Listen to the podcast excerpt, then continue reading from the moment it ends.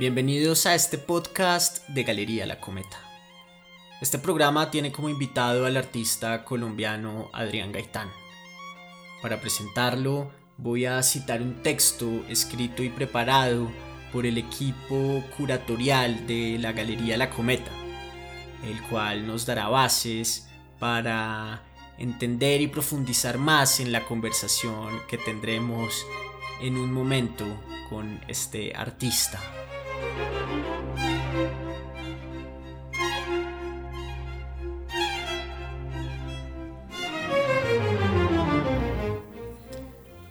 El cuerpo de trabajo de Adrián Gaitán se enfoca fundamentalmente en la deconstrucción y revisión de los símbolos que usualmente se asocian con la alta cultura y con las imágenes más representativas de la historia del arte occidental. Gaitán reflexiona alrededor de la imagen aspiracional y el referente estético que es Europa para América Latina. Sus piezas son elaboradas y tratadas con materiales reciclados, abyectos de alto potencial simbólico de lo que podría considerarse la baja cultura. La materialidad de sus obras es esencial para comprender su trabajo, pues es esta la que permite ironizar acerca de la trivialidad de los objetos que poseen los más privilegiados y asimismo la fragilidad de los conceptos e imágenes asociados con el arte y la cultura. Elementos como la tierra, el cartón, el aceite de motor, el plástico usado, la madera, entre otros, denotan el interés de Gaitán por la potencia de los materiales y por la facultad que estos tienen para hacer entrar en tensión cualquier concepto aparentemente rígido.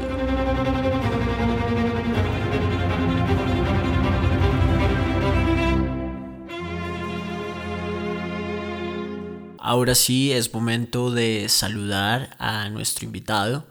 ¿Cómo estás, Adrián? ¿Todo bien, vos qué? ¿Bien o no? Muy bien, contento de saludarte y conversar contigo.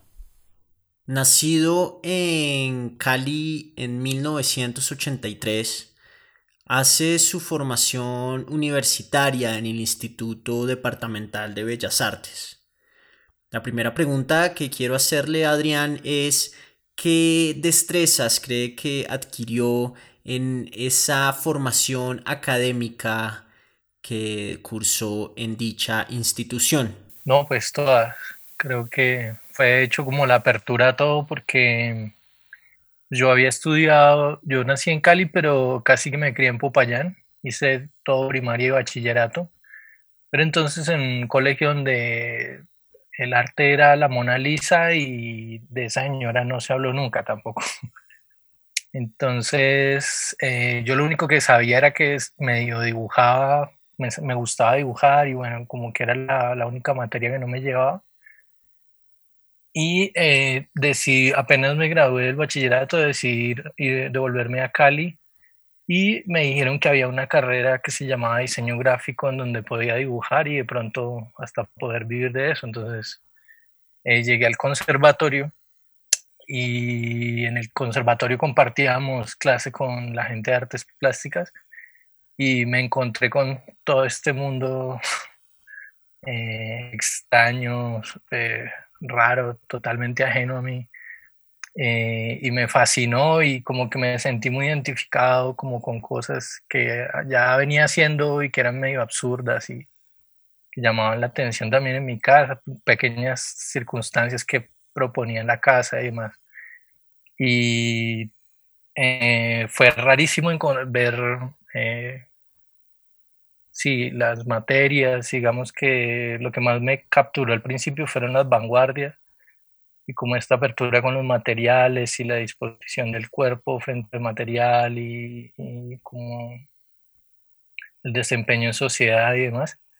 Y eh, nada, fue para mí la Academia de Bellas Artes fue como la apertura más que el control, digamos que normalmente la academia ejerce en uno, ¿no?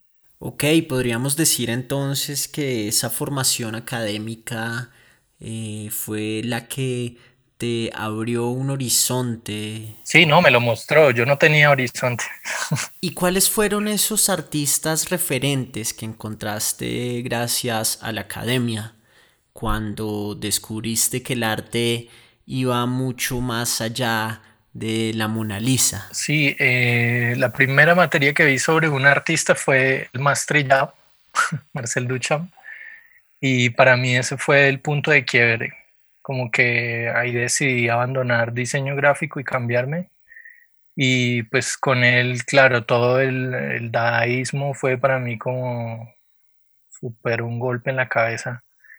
Y mm, sí, de ahí en adelante todas las vanguardias fueron una más fascinante que la otra, pero mm, realmente digamos que con la que sentí eh, como una verdadera fascinación fue cuando descubrí el, el arte povera de los italianos como en los 60, 70 tenían como un vínculo con, con, los materiales naturales y como con un pensamiento acerca de la materia y el cuerpo de ellos mismos.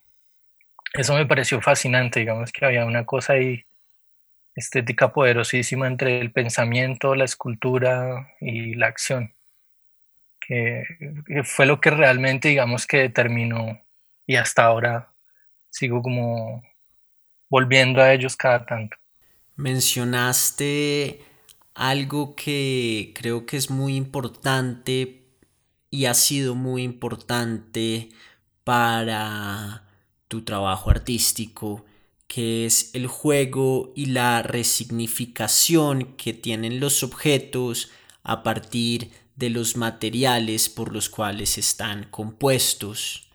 El juego que tú haces con los materiales es muy importante para entender el mensaje que nos transmite la obra, porque no es lo mismo una lámpara de cristal que una lámpara hecha de un tarro de plástico en el cual se envasa aceite para carro. Cuéntame acerca de ese juego, el cual plantea tu trabajo para resignificar los objetos a partir de los materiales que lo componen. Sí, claro. Eh, no, pues como te había comentado, eh, yo empecé, digamos, descubriendo los, los dadaístas y como eh, ellos empezaron a ensamblar estos objetos, digamos, de encontrados o reciclados y que han tenido como ya un, un uso, que han tenido como una vida agotada ya y han sido desechados. Y después como que le insertan ese, ese fragmento de realidad, como que lo meten al cuadro, ¿no? Ellos todavía estaban como con la idea del cuadro, sin embargo como que empiezan con este tipo de ensamblajes.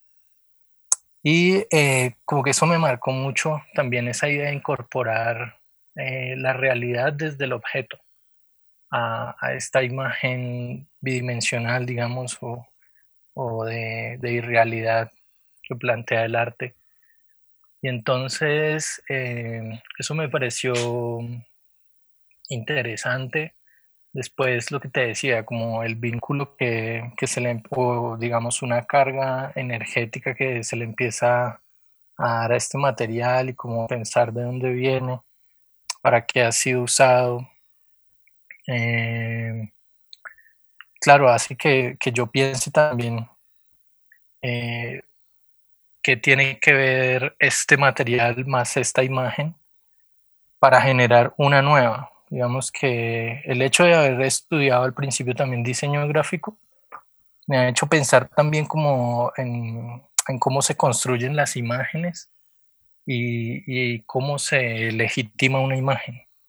Entonces, eh, mi idea un poco es jugar como con estos objetos despreciados o, o que ya han sido desechados y eh, fusionarlos, digamos, con estas imágenes de alta cultura que son símbolos de, de alta cultura para crear un híbrido, digamos, entre una cosa de, eh, popular y como burgués para generar un híbrido, un mestizaje ahí extraño y que sea una cosa distinta a lo que la imagen y la materia dicen realmente cada uno por su lado, como una, una especie de objeto o cosa eh, individual, autónoma. Entonces, a partir de esto que me dices, Adrián, eh, quiero dar la vuelta y encontrar también unas referencias que haces a el arte más clásico, el arte de la gran cultura europea, de las cortes, eh, el arte de una Europa señorial, eh, que ha sido un referente para países como los de América Latina. ¿Me puedes hablar un poco de esa referencia o esa alusión que haces a la alta pintura o pintura clásica europea? Claro, claro la referencia, digamos, al, arte clásico, como estos periodos barrocos o el Renacimiento, em, responde precisamente a esta idea de cómo se legitima una, una imagen, ¿no? Como que una persona no, que no ha tenido nada que ver con las artes sabe descubrir un cuadro, un cuadro por el simple marco, o sea, una pieza de arte que se sabe que es arte simplemente por el marco, digamos, el, el marco barroco es como ya un objeto que puede legitimar cualquier imagen que le pongas.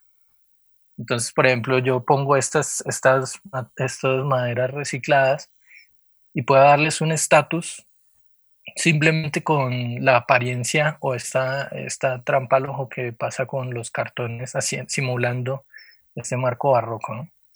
Y entonces eso es como, eso es lo que, lo que me interesa un poco en esta construcción de híbridos entre lo que ya tenemos incrustado, digamos, culturalmente en, la, la, mente y eh, hacer esta especie de engaño con, con, el material, digamos que el material es popular, es barato, es pobre y la imagen que se genera en la cabeza pertenece como a un sector social pues privilegiado, ¿no? Y ese material pobre que genera un objeto hecho para ricos, me da una sensación de sarcasmo y en el cual creo que estás haciendo una crítica social. Eh, sí, sí. Em, tengo como varios pensamientos acerca de eso, porque yo tengo una lectura y obviamente tengo una idea desde cuál hago la, el objeto o la escultura o lo que sea. Eh, pero, pero obviamente como es una imagen neutra, como que no la, no, tiendo a no comprometerla con nada, más sin embargo como que las personas, de acuerdo a su formación, digamos, cultural o, sus creencias, o sea lo que sea que le haya tocado vivir, puede, puede llevar esa imagen porque, porque reconoce el material y la, y la, y la imagen. Puede llevarlo hacia, hacia donde ellos quieran. Entonces a mí vienen y me hablan acerca de sí, lo político, social, religioso, ecológico. Eh, pero sí, yo siento que me identifico más como con esta parte de la ironía acerca de, del buen gusto. Eh, más que las otras, pero entiendo también, no soy, no soy ingenuo, que también hay muchas otras lecturas también desde, desde otros ámbitos que también me parecen súper eh, sustanciales, pues como que, que, estén sucediendo ahí, me parece que, que es importante. Eh, Eh, es un poco la idea, ¿no? Como de proponer materiales, imágenes reconocibles, eh, no que sea como, digamos, estas obras encriptadas, sino que las pueda reconocer alguien y que pueda llevarse una buena experiencia o una mala experiencia, pero que no se vaya sin tener una experiencia. Ahora que me dices que el objetivo de tu trabajo es brindarle a los observadores, a los que nos paramos al frente de una obra tuya, una experiencia, quiero hacer un comentario que me parece que de una forma humilde te has librado de pretender pasar por un virtuoso de la técnica y por encima de la técnica la cual seguramente eres capaz de emplear en el dibujo o en cualquier otra área artística. Eh, por encima de la técnica está el concepto. Eh, realmente no, nunca, nunca me sentí talentoso eh, técnicamente. Sin embargo, pienso que es como un, es un traslado como de, de técnicas, pensaría yo, como que yo soy, pues la gente conoce mi trabajo, sobre todo es como de los objetos y más cercano a la escultura y la instalación, pero siempre me he sentido un pintor, digamos, yo empecé pintando y, y siento que aún lo hago con los materiales, eh, para mí es importantísimo el color, la forma, el equilibrio, que no, no necesariamente es formal, digamos, estos conceptos del arte tradicional, sino que también ese equilibrio debe estar en la idea, la armonía, el ritmo, eh, tiene que estar como entre, es como una conjugación entre la materia y la idea y, lo que pasa entre, entre esas dos cosas, ¿no? Siento que es un traslado de, de la técnica, pero sigue estando, Adrián, y es que eh, después de haber hablado sobre los materiales y sobre eh, todo el concepto que abarca tu obra, em, quiero hablar de un punto que es el punto comercial. Em, quizá tu obra no sea una obra complaciente y te quería preguntar si alguna vez con el ánimo de tener una mayor acogida comercial, te has sentido influenciado por cosas que tienen mejor acogida entre los compradores de arte. no, no, no. No, no, de hecho nunca, nunca esperé verme trabajando con una galería. Pensaba que, bueno, algunos de mis maestros sí me decían que sí, que todo se podía vender, pero pues uno no cree, digamos, uno no, de, de chicuelo uno no cree que vaya a suceder, pero sí después ya se da cuenta que todo se lo traga el sistema y, y hace que juegue para ellos, así seas como el más rupturista. Eh, no, no, no, nunca, nunca me he sentido como con la presión de, de seguir algún patrón o norma. hecho, eh, creo que hay como una lucha siempre como en el artista, pues quienes intentan hacer un arte, digamos, honesto, en tratar de precisamente no, no seguir el juego, pero pues es, también es una, un intento, eh, bueno, no, no, sé si llamarlo ingenuo, pero, pero sí, al final siempre termina absorbido por, por el sistema, digamos. Y no, la respuesta es no. Adrián, ha sido realmente un gusto esta charla contigo. Eh, esperamos que tu trabajo y tu trayectoria artística siga enriqueciéndose y enriqueciendo a los que queremos al arte. Recuerda que las puertas de este podcast y de todos los canales que tenemos en Galería La Cometa están abiertos para la difusión y promoción de tu trabajo. Muchísimas gracias. También a todos los oyentes, muchísimas gracias. Yo soy Salvador Arbeláez y hasta la próxima vez. Hasta luego.